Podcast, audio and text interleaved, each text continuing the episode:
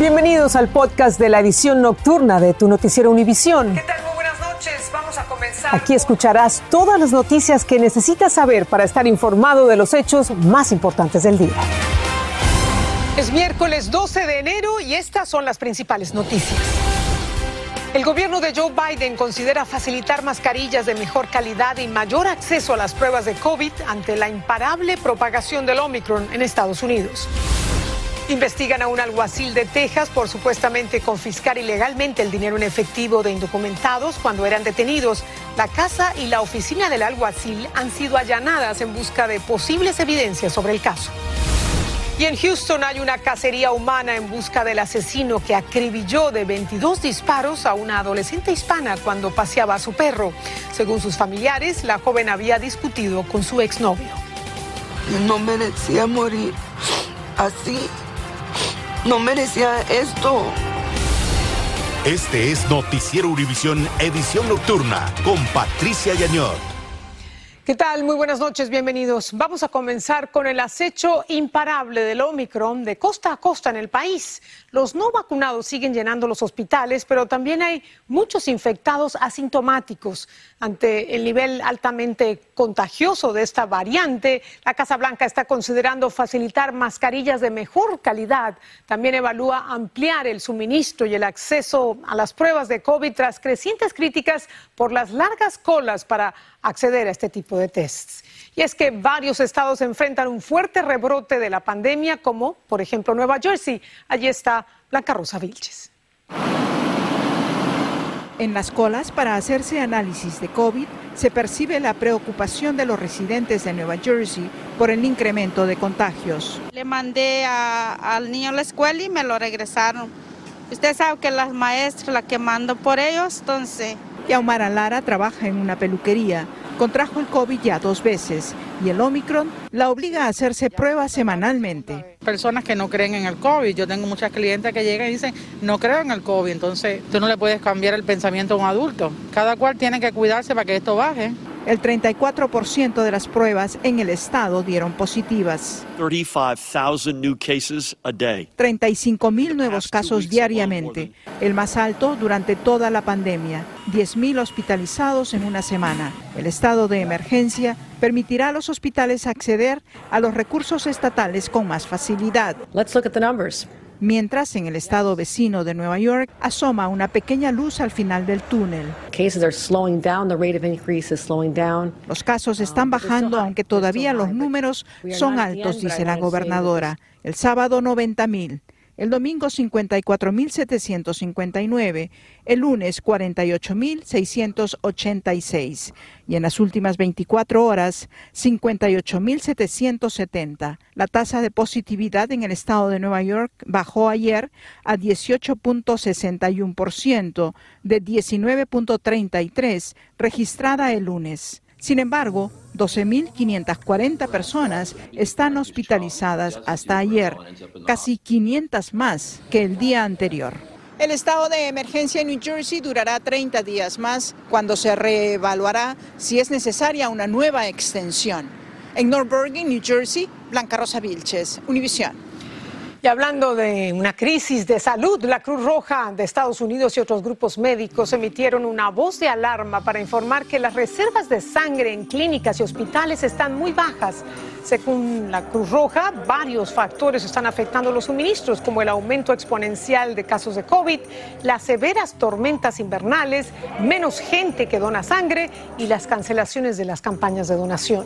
Si usted quiere donar, llame a la Cruz Roja o busque en Internet escribiendo a esta dirección que aparece en la parte baja de su pantalla. Vamos a pasar a Texas, donde un alguacil está en serios problemas por sospechas de haber ordenado confiscar dinero en efectivo a indocumentados tras cruzar la frontera. Expertos dicen que no es delito que un indocumentado lleve dinero, a menos que se compruebe que está vinculado a una actividad ilícita. Los investigadores allanaron la casa de la gente buscando información que pueda aportar alguna evidencia al caso. Guillermo González nos preparó el informe. El alguacil del condado de Real, en Texas, está bajo investigación por supuestamente hacer que algunos de sus oficiales decomisaran dinero en efectivo a inmigrantes indocumentados durante detenciones hechas en esa zona cerca de la frontera con México. Un reporte de The Texas Tribune señala que el alguacil Nathan Johnson habría confiscado además un camión en el que supuestamente viajaban inmigrantes que pretendían ingresar ilegalmente a los Estados Unidos.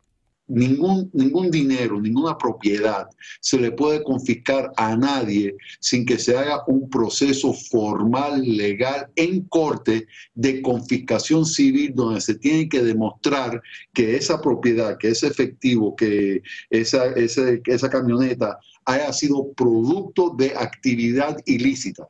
Según el mismo reporte, el mes pasado, miembros de los Texas Rangers y de la Oficina del Fiscal Estatal inspeccionaron cuatro inmuebles del Departamento del Alguacil como parte de esa investigación.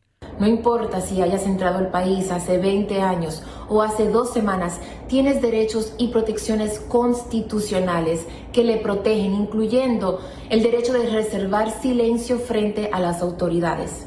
Adicionalmente, entendemos que ahora más que nunca necesitamos una permanencia, una solución permanente para nuestros indocumentados americanos. Los incidentes ocurrieron entre mayo y octubre del 2021. Bueno, Guillermo, vamos a ver qué arrojan las investigaciones, pero ¿qué dice este alguacil en su defensa?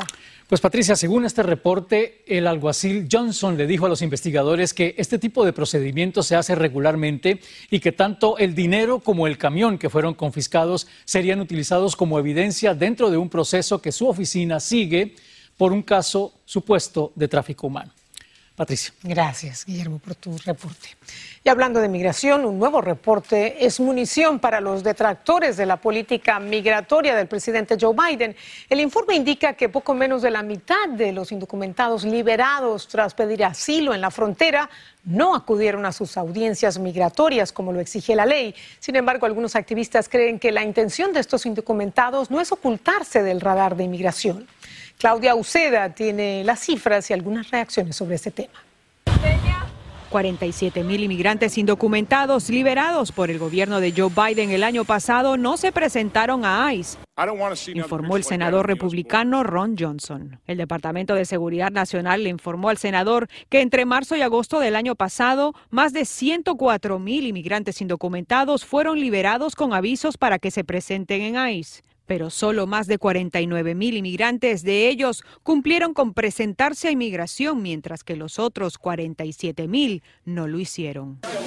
Los indocumentados liberados tras cruzar ilegalmente la frontera deben de reportarse a ICE hasta 60 días después de su liberación. Este abogado de migración dice que muchos inmigrantes no buscan desaparecer, sino más bien enfrentan retos. La mayoría de ellos, y lo veo todos los días, tengo experiencia personal de eso, la mayoría de estas personas van a la oficina de ICE como citados, llegan a la oficina de ICE y la oficina o está cerrada o, hay un anuncio de que se han cancelado las citas por el COVID.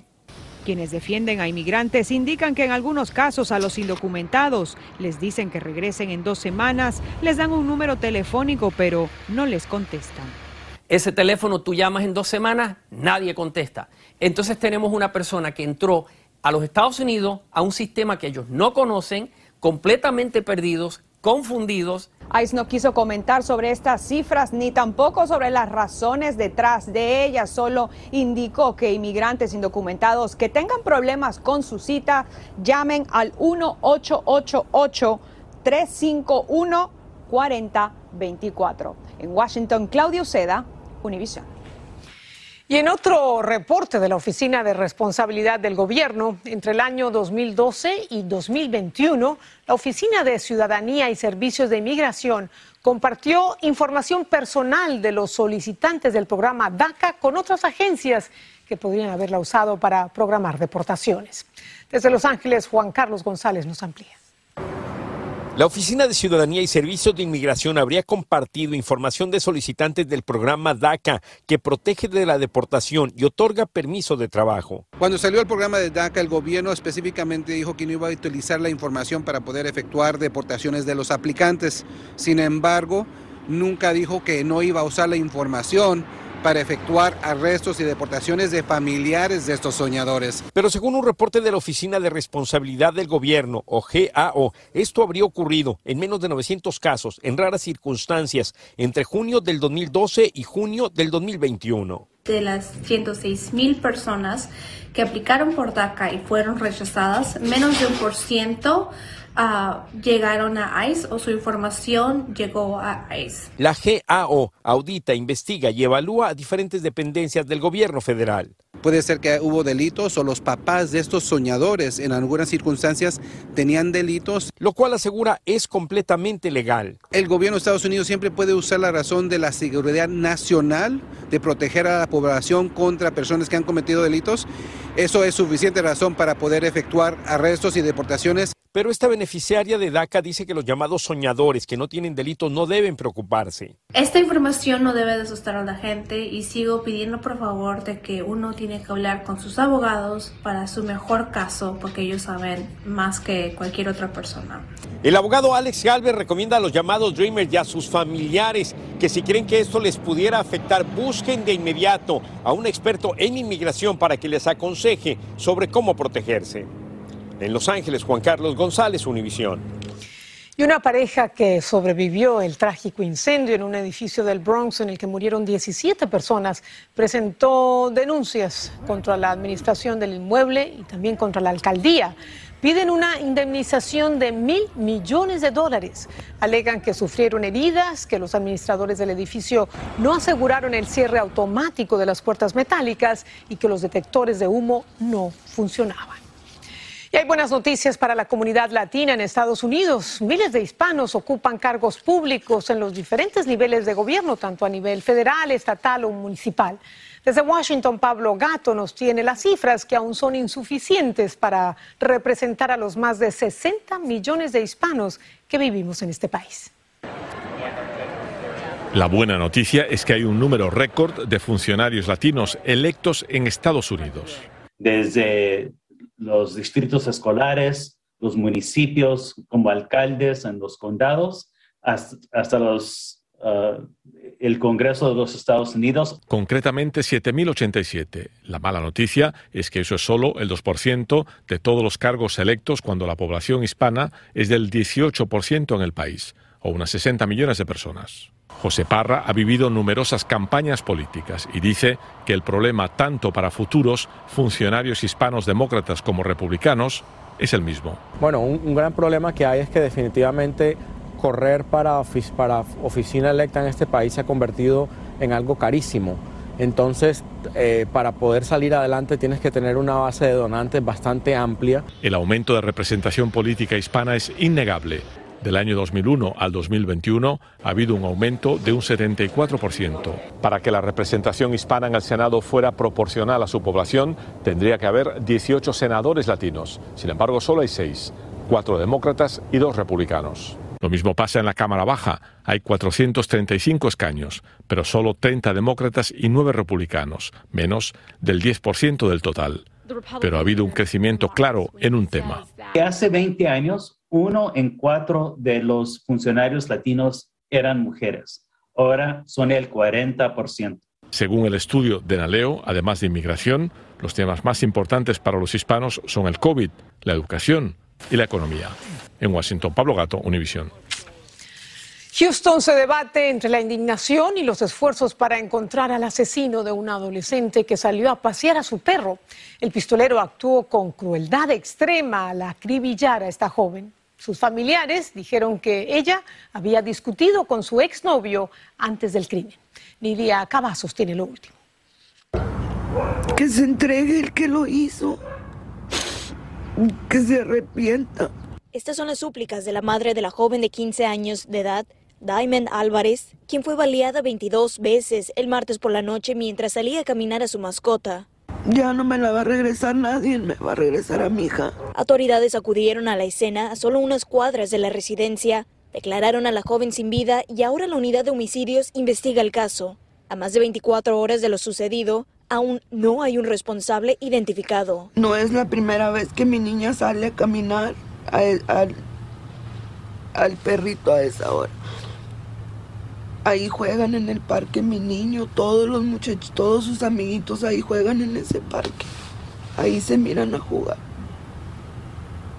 Y ya cuando miré a mi perrito solo, yo ya me salí corriendo. Familiares, amigos y una comunidad conmovida crearon un altar para conmemorar a la joven en lo que ellos dicen era una zona residencial tranquila. No sé cómo voy a salir adelante. Es toda una comunidad que se ha conmovido por lo sucedido. Hasta estos momentos autoridades siguen investigando, se sigue buscando el responsable y a un motivo detrás de estos 22 disparos. Seguiremos al pendiente de esta situación. Desde Houston, Texas, Nidia Cavazos, Univisión. Qué dolor para esa madre. Su hija solo tenía 15 años. Vamos a pasar a México, donde la crisis provocada por la pandemia en los hospitales ha hecho que se dejen de atender otros pacientes con enfermedades crónicas. Estos pacientes se agolpan ante los centros médicos buscando que los atiendan. Se reportan largas colas y caos en los desorganizados servicios que no dan abasto y todo en medio de nuevos récords de contagios con COVID. Jessica Cermeño nos cuenta desde la capital mexicana. Desde hace días, las puertas de algunos hospitales públicos de la capital mexicana lucen así, saturadas de pacientes que buscan cita desde hace meses para tratar distintas enfermedades, no el COVID. Los funcionarios de salud le piden a la gente que se forme por horas. Salvador Acosta es cocinero y tiene problemas del corazón. Supuestamente suspendieron el servicio de los estudios y ahorita me imagínese toda la gente que viene de lejos esperando. Habemos mucha gente vulnerable que venimos a hematología, oncología y pues que vea, vea si se puede aquí guardar sana distancia. Otros salen buscando una incapacidad laboral. Están saturadas las redes. ¿Las redes están Sí. saturadas? Sí, para sacar la incapacidad para que te entres a la página. Es que aquí en el Hospital La Raza del Norte de la ciudad, la fila ya alcanza el kilómetro, lo que ha generado hasta caos vial. Otras largas filas que han aparecido son las de los que buscan realizarse una prueba gratuita para detectar COVID, lo que se ha convertido en una odisea. En todos los lugares hay una desorganización total, ya fui a varios puntos y ahorita me dicen que me espere aquí para ver si es posible que consiga una ficha. Por la variante Omicron, hasta ahora la hospitalización en la capital mexicana es del 13% y el gobierno local aplica más de 10.000 pruebas diarias gratuitas. Mientras ayer México registró un récord de contagios en lo que va de la pandemia. Citas subsecuentes. En la Ciudad de México, Jessica Cermeño, Univisión. Al regresar en Cuba, comenzarán a juzgar a los manifestantes de las protestas de julio contra el gobierno. Y el Papa Francisco sale de compras y causa un alboroto en Roma. Estás escuchando el podcast de tu noticiero Univisión. Gracias por escuchar. Los familiares de los cubanos arrestados durante las mayores manifestaciones contra el gobierno comunista de la isla en décadas dijeron que está previsto que al menos 57 manifestantes vayan a juicio esta misma semana. Algunos de ellos se enfrentan a penas de hasta 30 años de prisión. La reacción de sus familiares no se ha hecho esperar. Todas las madres aquí tienen tremenda esperanza para que baje todo eso, porque es muchos años lo que le están pidiendo. Es muy injusto lo que está pasando, porque mi hijo nu- nunca, en ningún momento cometió el delito de sedición. Eso es mentira. Solo se permitiría la presencia de un familiar por cada acusado en la sala del tribunal. Esa fue la orden dada a los familiares, según información que suministraron. Y en Roma, el Papa Francisco visitó sorpresivamente una tienda de discos. En Stereo Sounds, Francisco solía comprar regalos antes de ser Papa, según los propietarios. La visita no anunciada fue captada por las cámaras de un reportero del Vaticano, así como por un taxista local. Francisco, que le gusta el tango y la milonga, no compró nada, pero los dueños le regalaron un disco de música clásica. Y estas imágenes aéreas que ven en pantalla son de la isla Isabela, en las Galápagos, en Ecuador. Muestran la larga expansión de la lava que fluye desde la erupción del volcán Wolf. El volcán entró en erupción el 6 de enero, provocando grandes nubes de humo y ceniza. La lava que fluye ha cubierto unos 15 kilómetros. Tras otra pausa, en la ciudad de Los Ángeles buscan honrar la memoria de Vicente Fernández. Estás escuchando el podcast de tu noticiero Univisión. Gracias por escucharnos. Y nos despedimos con una buena noticia para los fanáticos del cantante mexicano Vicente Fernández, fallecido hace un mes. El Consejo de Los Ángeles evalúa nombrar una de las calles en honor del artista. El concejal Kevin de León presentó este miércoles una moción para que una calle adyacente a la icónica Plaza del Mariachi del barrio Boyle Heights lleve el nombre del cantante. En otra área latina, en la ciudad de Pico Rivera, que forma parte del condado de Los Ángeles, también están considerando una medida similar. Un merecido homenaje al queridísimo Chente, que en paz descanse. Gracias, buenas noches, que descanse. Así termina el episodio de hoy de Tu Noticiero Univisión. Gracias por escucharnos.